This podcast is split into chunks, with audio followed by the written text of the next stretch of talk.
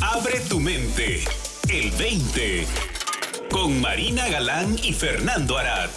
Bienvenidos a una emisión más del 20. Yo soy Marina Galán. Está conmigo el señor Fernando Arad. Fernando, ¿cómo estás? Marina, mucho gusto de estar contigo también en este episodio más del 20. ¿Tú qué tal? Muy bien, también. Eh, el primer episodio después de nuestro mini aniversario. Así es. sí. Festejamos 2020 la semana pasada y este es el 21. Y este es el 21 y eh, dado que consideramos que estamos volviendo a empezar, Fernando y yo estábamos reflexionando acerca de los instrumentos con los que navegamos los seres humanos. Y habíamos estado hablando de cómo muchas veces en este entendimiento se refieren a la sabiduría interior como un GPS. Y, Fernando me comentaba que esa metáfora nunca le había terminado de encantar. ¿Cierto, Fernando? Cuéntanos por qué. Sí, no me, no me terminaba de cuadrar con mi experiencia, Marina, porque sentía yo que en el GPS tú eh, pones una dirección a la que quieres, a la que quieres llegar, pero en ese GPS también siempre te está, te está indicando la distancia hacia ese destino. y, yo creo que me genera a mí la idea de no la siento como la sabiduría que nos guía, porque la sabiduría que nos guía yo la, la, vivo como algo en la que ya estoy ahí. No tengo que esperar llegar a un destino. Eso me parece más una idea como de, de encontrar, llegar a lograr un objetivo, ¿no?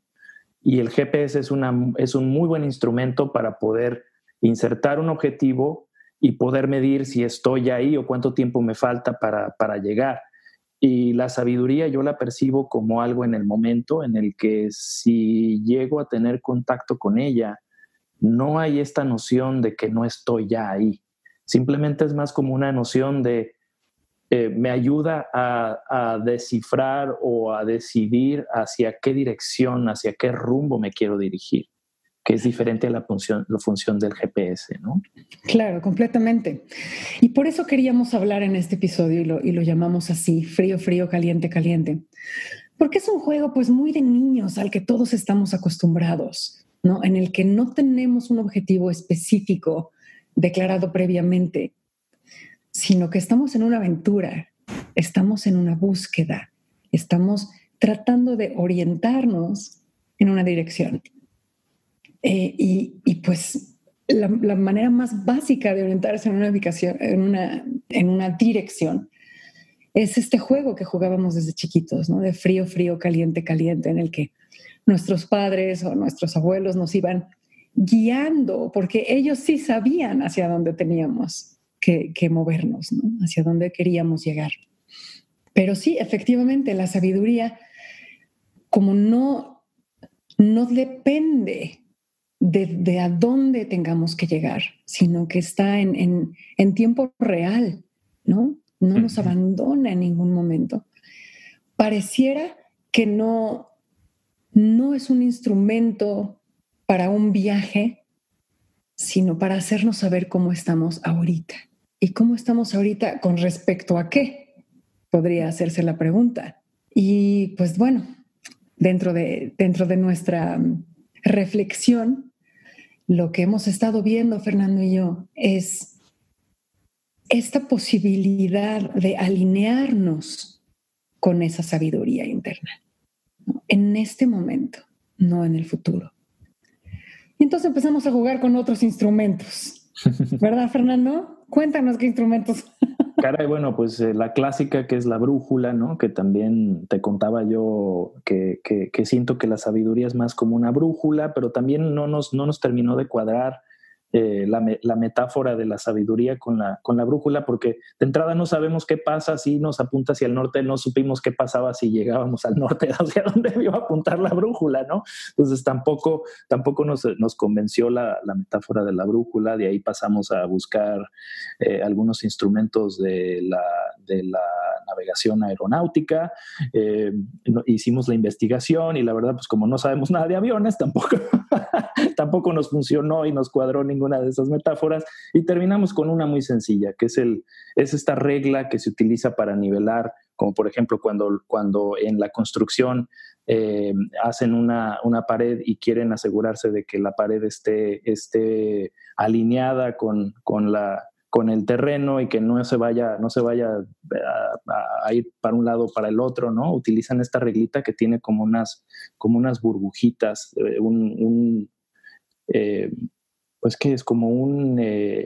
un cilindro. Sí, un cilindro de, de, vidrio, ¿no? Que tiene dentro un líquido y que que tiene una burbujita con unas líneas en donde indica, ajá, que indica si la, si la pared donde, donde, donde pones esta regla te indica si está, si está alineada con, con el terreno, ¿no?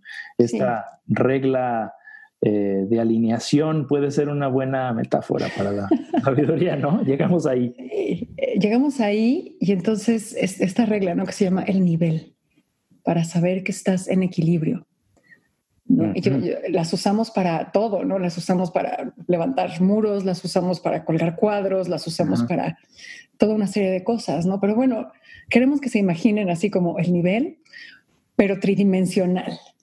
Porque finalmente a lo que la sabiduría nos está apuntando es a nuestro centro, es a nuestro propio equilibrio. No hay un destino específico al cual llegar, sino que de lo que se trata es de vivir momento a momento encontrando este equilibrio. Aguas, no se trata de no perderlo, porque esa es la condición humana. No se trata de instalarnos de una manera rígida en esta experiencia absoluta de equilibrio. No se puede. Eso sería tratar de ir en contra de nuestra propia naturaleza. La dimensión humana conlleva desequilibrio, conlleva movimiento, estamos siempre cambiando. Pero el chiste, pues, es una vez que se pierde ese equilibrio, volver a retomarlo, volver a retomarlo.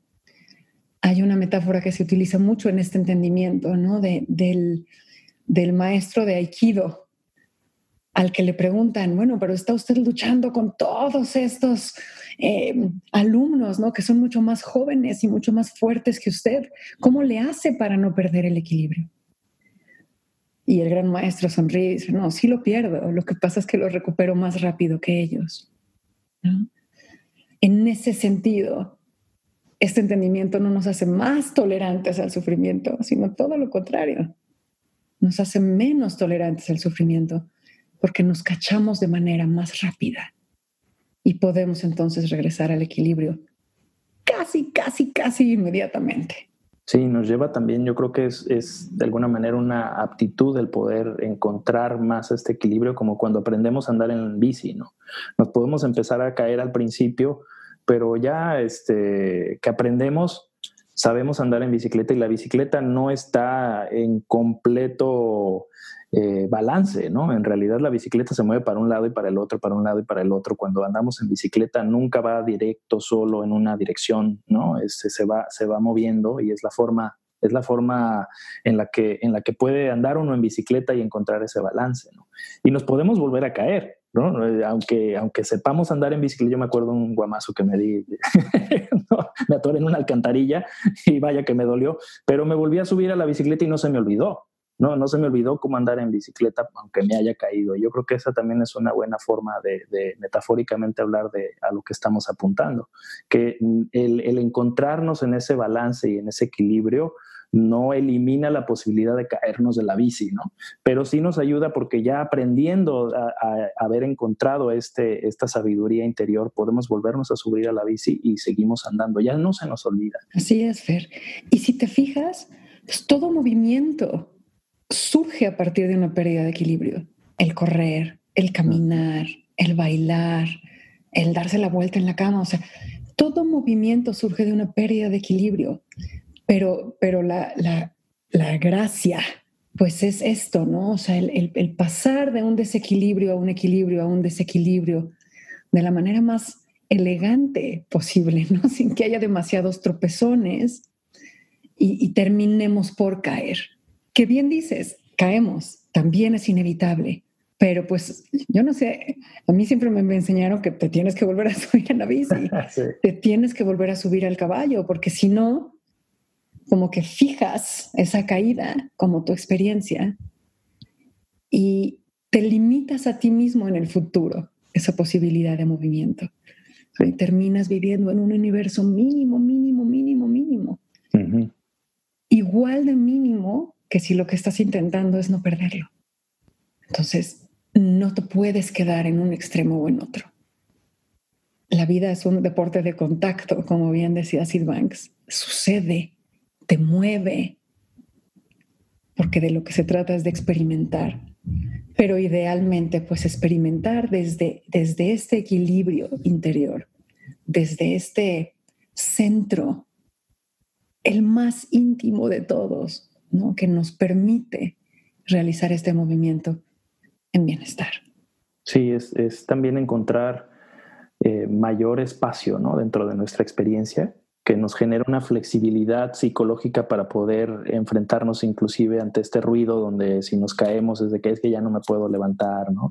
Tenemos, encontramos este espacio en donde inclusive estos pensamientos de duda, de, de, de, falta de seguridad, etcétera, no, no nos los tenemos que creer eh, o tomar tan en serio porque los podemos ver desde un contexto más amplio, ¿no? También yo creo que el encontrar este centro eh, es, es, un centro íntimo, pero que también es más expansivo, ¿no? Es, nos, permite, nos permite encontrarnos desde un punto de vista y una perspectiva más amplia para poder, eh, poder estar bien sin importar qué nos está inclusive pasando dentro de nosotros como, como experiencia mental, emocional en su momento, ¿no? Que vamos a pasar por altibajos pero desde ese, desde ese lugar de, equilibrio, eh, yo lo percibo como un lugar más, más amplio que nos permite mayor flexibilidad y mayor adaptabilidad a las circunstancias y al momento, ¿no? Sí, completamente, ¿no? O sea, eso, eso es lo que te hace libre, finalmente.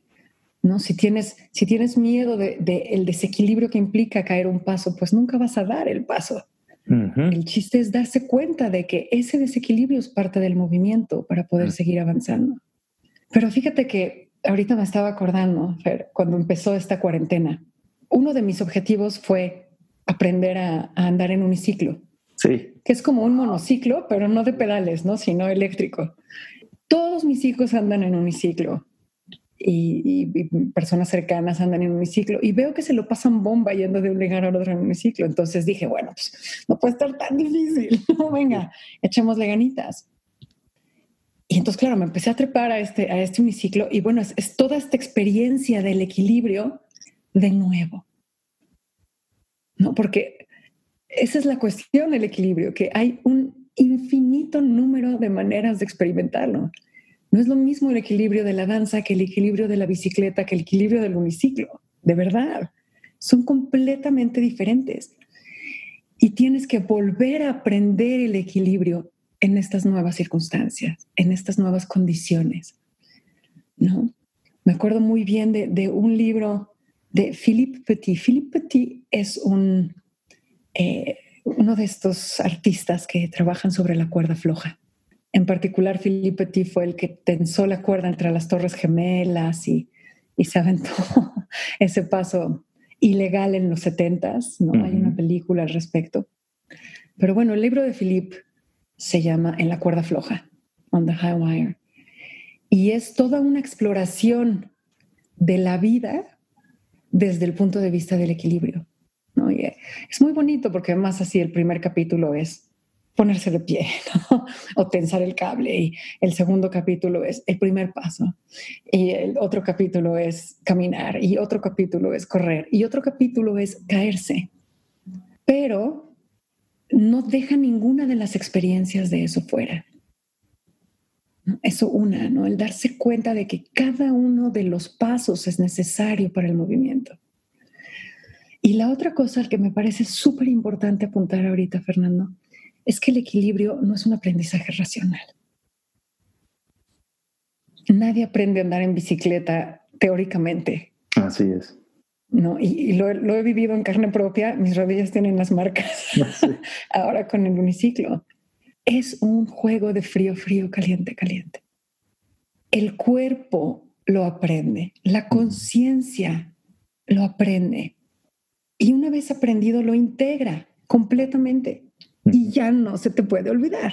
Ya nunca se te va a olvidar cómo andar en bicicleta, cómo caminar, cómo bailar, cómo andar en un biciclo. Y eso, o sea, lo que, lo que me encanta de eso es darnos cuenta, ¿no? De que incluso lo que no aprendemos racionalmente está integrado en nuestro conocimiento y la sabiduría lo toma en cuenta para informarnos en este momento. ¿Te hace sentido lo que estoy diciendo, Fer? Me hace completo sentido y me encanta la, metáfora del frío caliente también y la sabiduría que creo que esconde el, nombre de este juego de niños de frío caliente también, porque creo que apunta a, la, a la sensación al sentimiento de encontrar esa sabiduría, ¿no? Que es, no es racional, no es un pensamiento, es más como un sentir de frío o caliente, ¿no? En este caso, pues está hablando de una sensación de nuestros sentidos físicos, pero a lo que apunta y a lo que creo que estamos apuntando va más allá de los sentimientos físicos, es de, sensación de calidez, eh, puede ser espiritual, ¿no? Versus el frío, y, el poder encontrar esta sensación de frío, caliente, frío, caliente nos va, nos va dando este mayor, esta mayor confianza en eso que está dentro de nosotros para podernos orientar en nuestras vidas de una forma más valiente, mm, con mayor confianza, con una mayor estabilidad incluyendo también estos momentos que en donde no vamos a estar establemente en nuestras eh, emociones, eh, percepciones y pensamientos que van a seguir fluyendo y variando, pero este frío y caliente está detrás de, ¿no? Es una experiencia de estabilidad eh, emocional, espiritual, que va, que va más allá de las sensaciones, emociones, percepciones y pensamientos. Completamente. Fíjate que hace, hace no, mucho trabajé con un entrenador que me explicaba que todos estos ejercicios son, se llaman ejercicios de propiocepción. O sea, la, percepción de uno mismo. A eso se refiere propiocepción. Entonces, me ponían una tabla ahí en la que me tenía yo que equilibrar y me explicaba todo lo que esto hace a nivel físico, que es fascinante todo lo que hace la propiocepción a nivel físico. Pero lo que estamos apuntando ahorita, pues es a esa misma propiocepción, pero desde un aspecto no físico, desde un aspecto de conciencia, desde un aspecto espiritual. El sentirme a mí mismo en relación al resto del mundo en esta circunstancia en específico. Y el poder confiar en ello, Fernando.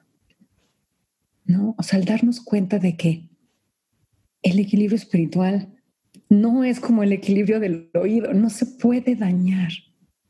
No hay nada que pueda dañarlo. Y entonces la, la posibilidad de soltarse y abandonarse a esa guía.